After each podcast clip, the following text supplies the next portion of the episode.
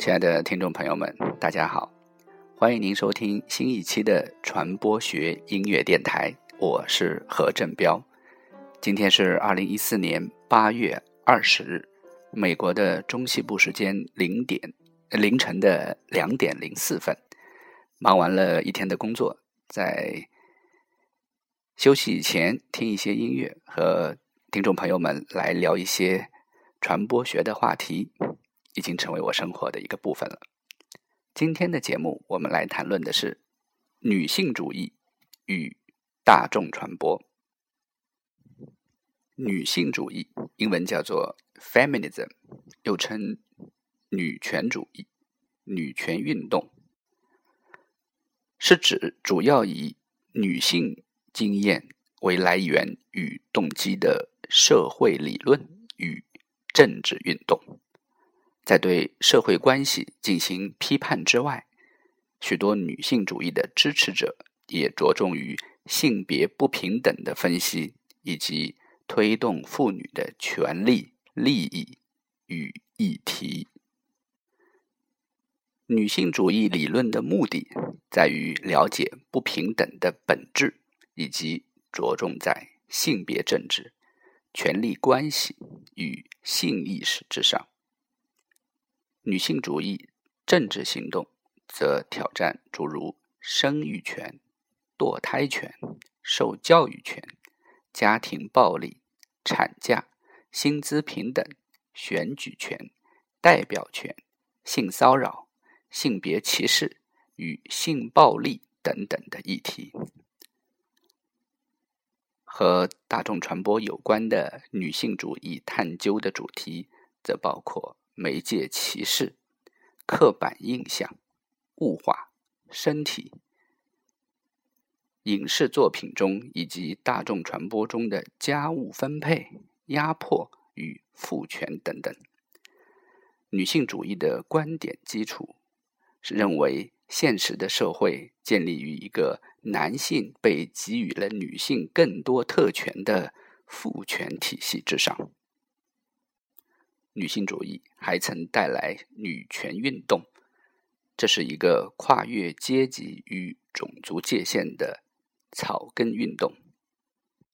我在这里举一个我曾经在自己的课堂上举过的例子：联合国有一个关爱女童的春苗计划，有时候在国内也被翻译成春蕾计划，花蕾的蕾，是专门来。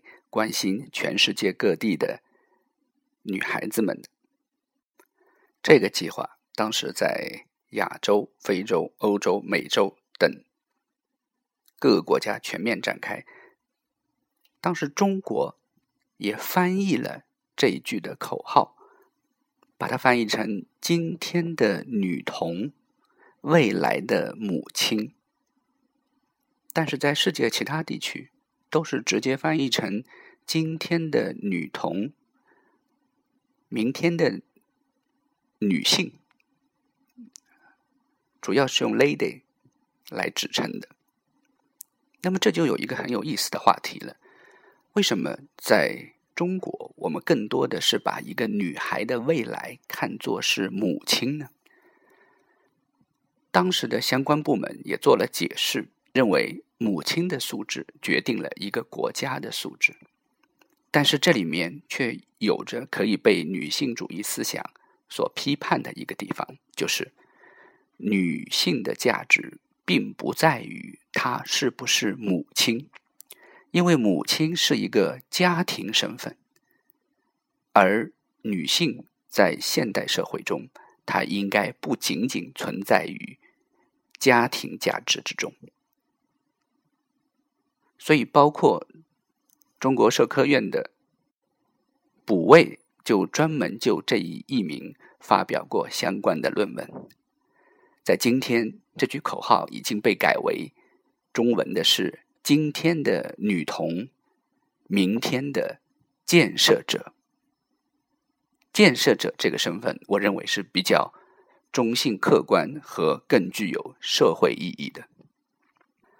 所以这可以体现出从官方到民间都把女性的生育功能和养育功能作为他们主要的存在价值。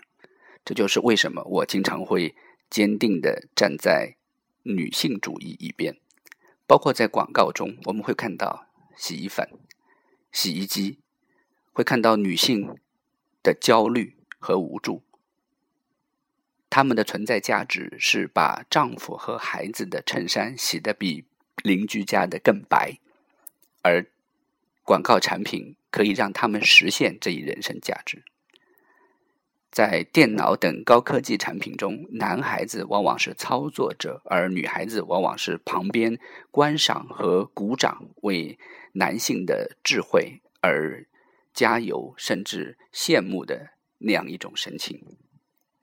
在社会的方方面面，女性的地位以及女性平等的艰难，无时不刻的体现在我们的大众传媒中间。现在我们听到的这首作品来自 Billie Holiday，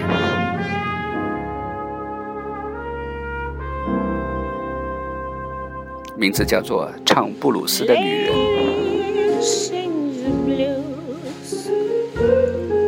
She's got them bad. She feels so sad.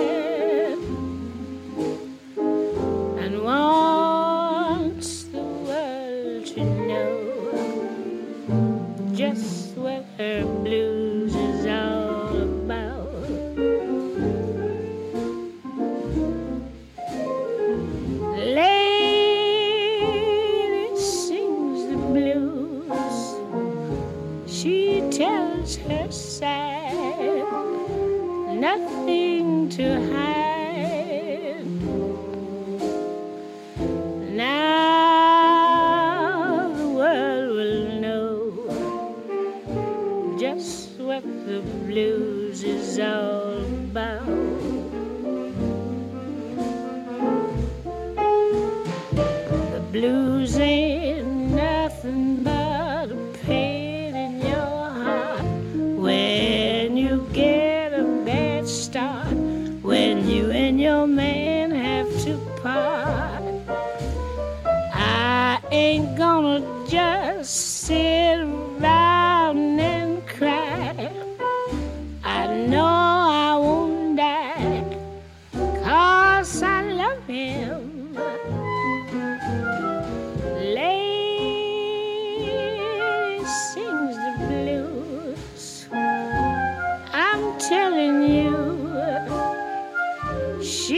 got 'em bad.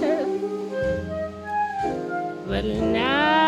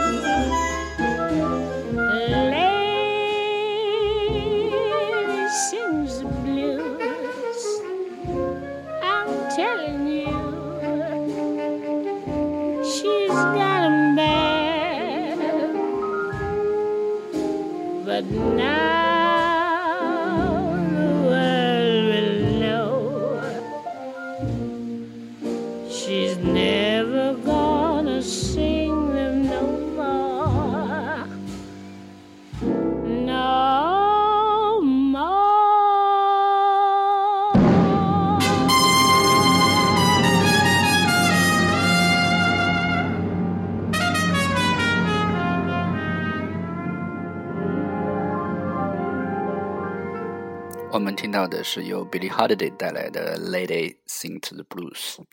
唱布鲁斯的女士其实，ladies and gentlemen，lady 和 gentlemen 都是对男性和女性的尊称。Billie Holiday 曾经被称为叫做 Lady Day，但她却几乎一生过着贫困的生活。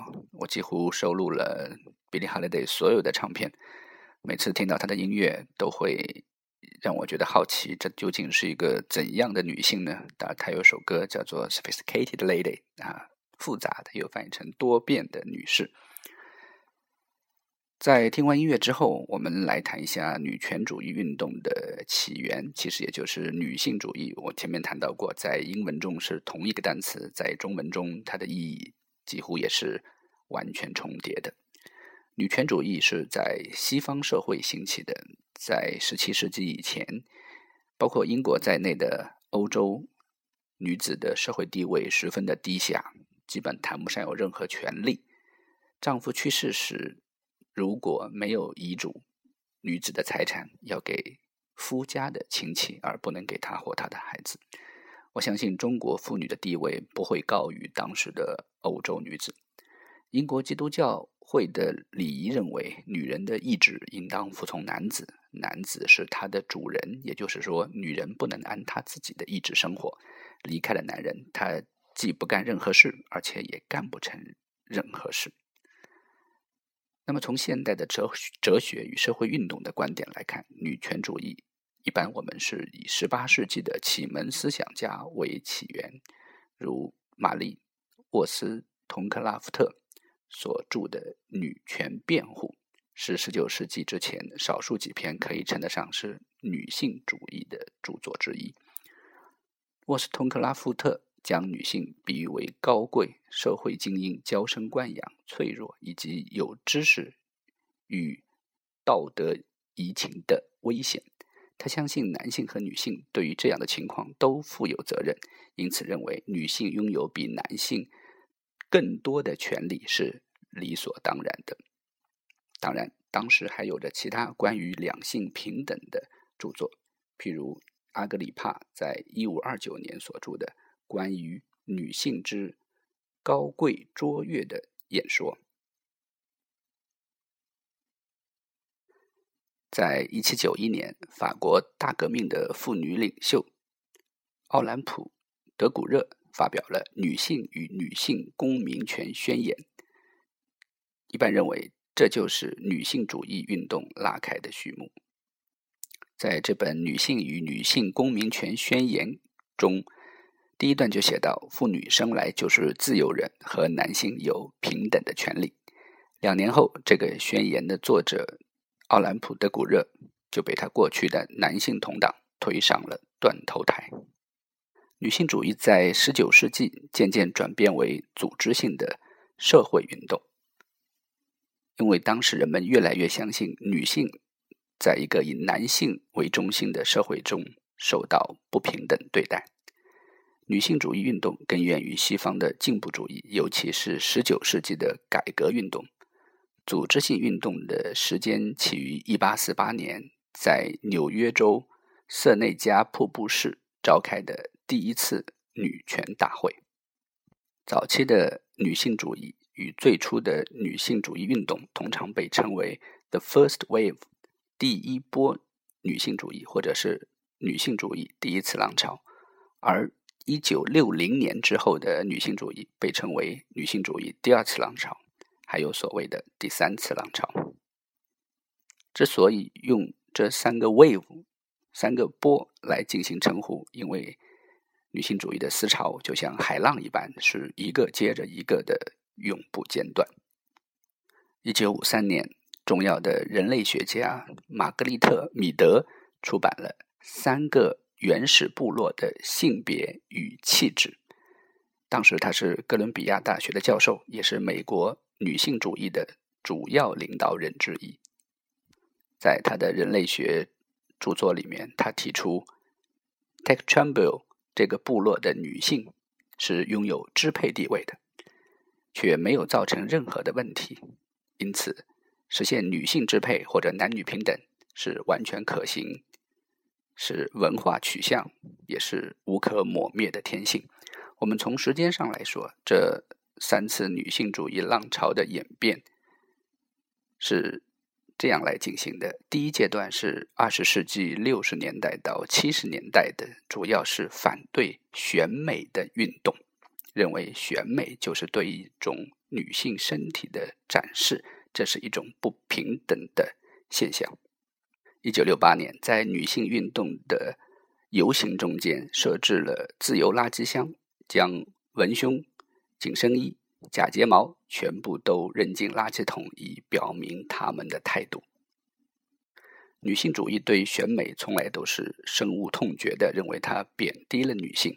女人在日常生活中便在进行一场持续不断的选美，为男性打扮自己、美容瘦身，深恐自己的相貌和身材达不到男性的审美标准。第二阶段是从八十年代末。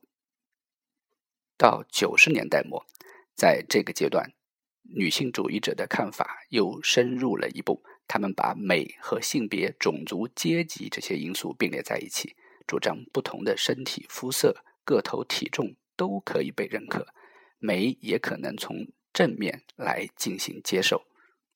这被称为“容貌和美的问题”的民主化改革时期，也就是女性主义的第二次浪潮。第三次浪潮的时间更近一些，可以被称为是关于 beauty debate，是美貌的论争。女性主义应当赞成美还是反对美？赞成麦当娜还是反对麦当娜？赞成美容手术还是反对美容手术？美的民主化体系被提出来，就是是不是由每个人自己来决定自己在美貌问题上的选择？当然，女性主义的第三次浪潮绝非如此，这只是其中的一个辩论个案。在中国写关于女性思想的音乐作品，可能没有人能够超过罗大佑了。这就是啊，超过李宗盛了。对不起，这就是由他来作词作曲、陈淑桦演唱的一首《问》，提问的问，也就是刚才我们。女性主义问题的问，似乎女性永远处在追问之中。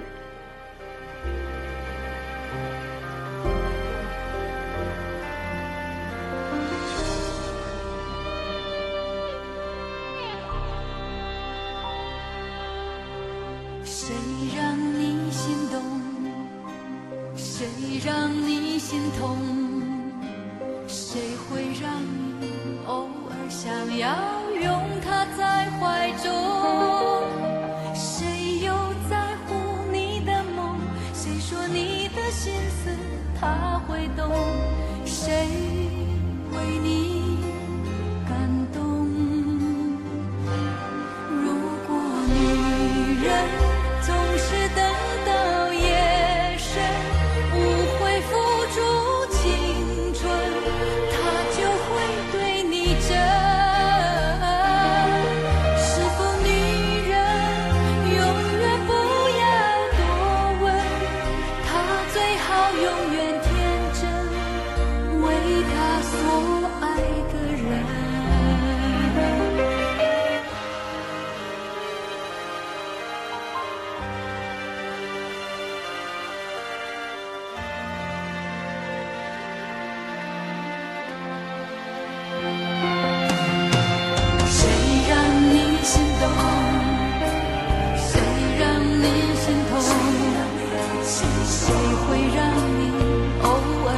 yeah.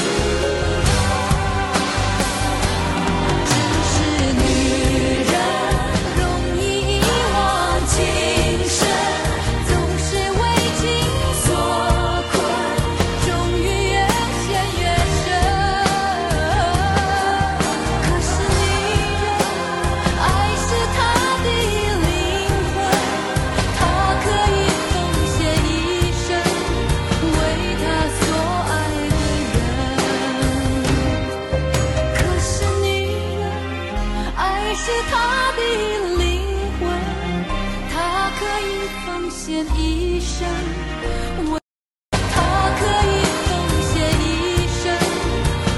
他所爱的人。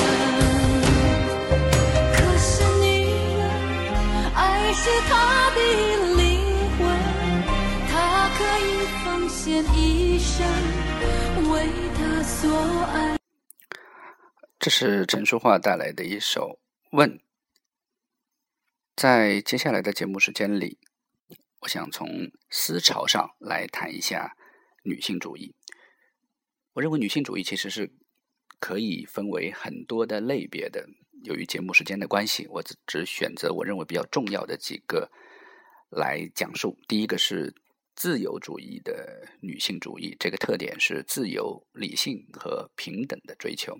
有一些重要的代表人物，其中有一位是我心目中神一样的人物，就是 John Stuart Mill。在我在复旦大学从事经济学的硕士学习的时候，我就读《政治经济学》这本书，作者是穆勒，是汉译名著中的一本。我当时并不知道，这个穆勒就是我后来读的《论自由》的作者密尔。我后来又读了一本书，就是《功利主义》，它的作者还是密尔，一直到。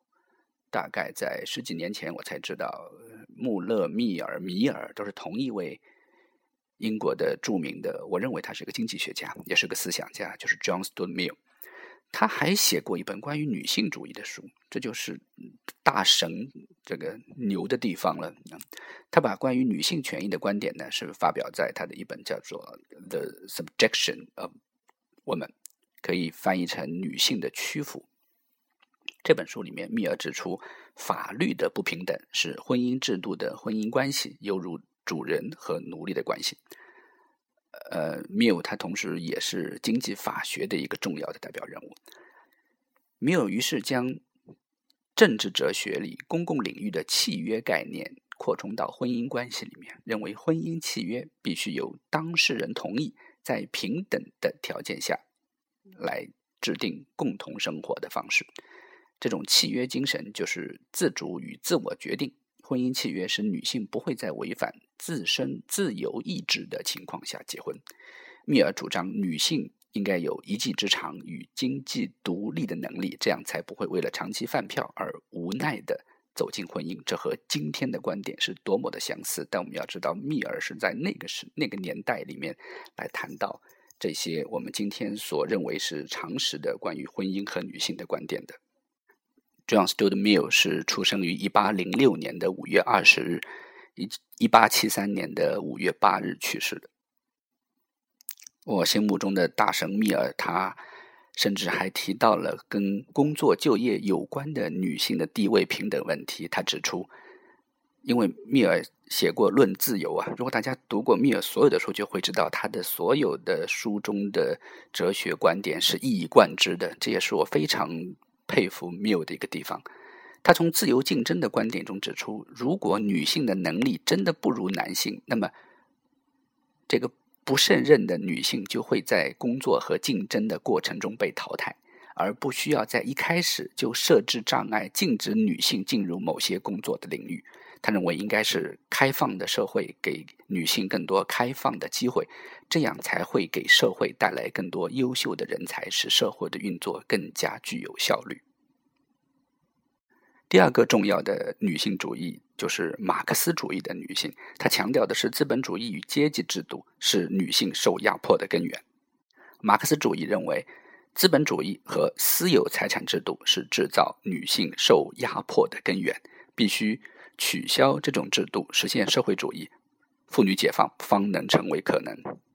马克思主义女性主义的经典专著就是恩格斯所撰写的《家庭、私有财产与国家起源》，是在一八八四年出版的。这本书中，马克思采用了大量原始部落的人类学资料，强调了自古以来妇女的婚姻家庭地位与社会政治权利。总是被其经济地位所制约的。在恩格斯的理论中，一夫一妻制的最大问题在于男性拥有私有财产，以及妇女被排除于经济制度之外。所以，妇女解放不是要废除一夫一妻的家庭制度，而是要摧毁两性分工与私有财产制。恩格斯提出几项具体的策略：一是让妇女参与公共生产行为；二是让妇女和儿童都能够进入到国家管理的层面；第三是公有化生产资源，取消生产工具的私有。恩格斯强调，这些策略都是建立自由平等的婚姻家庭制度所需要的物质基础。妇女只有获得基本的经济保障，择偶时才能不。顾虑经济，婚后也不必容忍丈夫的暴力，这样一夫一妻制度才能真正落实到以爱为基础的思想。我要来谈论的第三个女性主义的思潮就是存在主义女性主义。这一思想的特点是诚实面对自我，重新定义自己的存在。代表人物和专著就是著名的西蒙波伏娃《第二性》。这部剧作是一九四九年在法国出版的。当人们谈起波伏娃的时候，人们都会想起萨特。如果大家有时间的话，可以去认真的了解一下波伏娃和萨特的关系，这样更能够理解他的理论。波伏娃在《第二性》中论述的三个方向，至今仍是女性主义的主要的讨论范围：一是性别差异的起源；二是性别差异及不平等的内容。及其延伸。第三是两性应该如何生活。在了解波伏娃以前，我们不得不先来补一下关于存在主义和萨特的主张。他认为，个人在本质上是自由独立的，在追求自由的过程中，他会遭遇其他人，那么其他人又有他们的自我意识。个人存在他人的意识中，因而对对方而言，他就是一个客体。所谓客体是具有固定特质，而非全然自由的。那么，为了克服对方的威胁，他必须设法使其臣服，否定对方的自由，而肯定自己的自由。波伏娃运用这个理论来解释男女的相对关系。波伏娃主张女性拒绝传统的女性角色，自由独立的生活。波伏娃的存在主义使他视身体为顽强而无法摆脱的客体，限制了意识主体的自由。由于节目时间的关系，几乎是说不尽的女性主义，我们只能暂时先谈到这里了。感谢您收听本期的传播学音乐电台。我们今天的主题是女性主义与大众传播。我是何振彪。感谢您的收听，我们下期节目再见。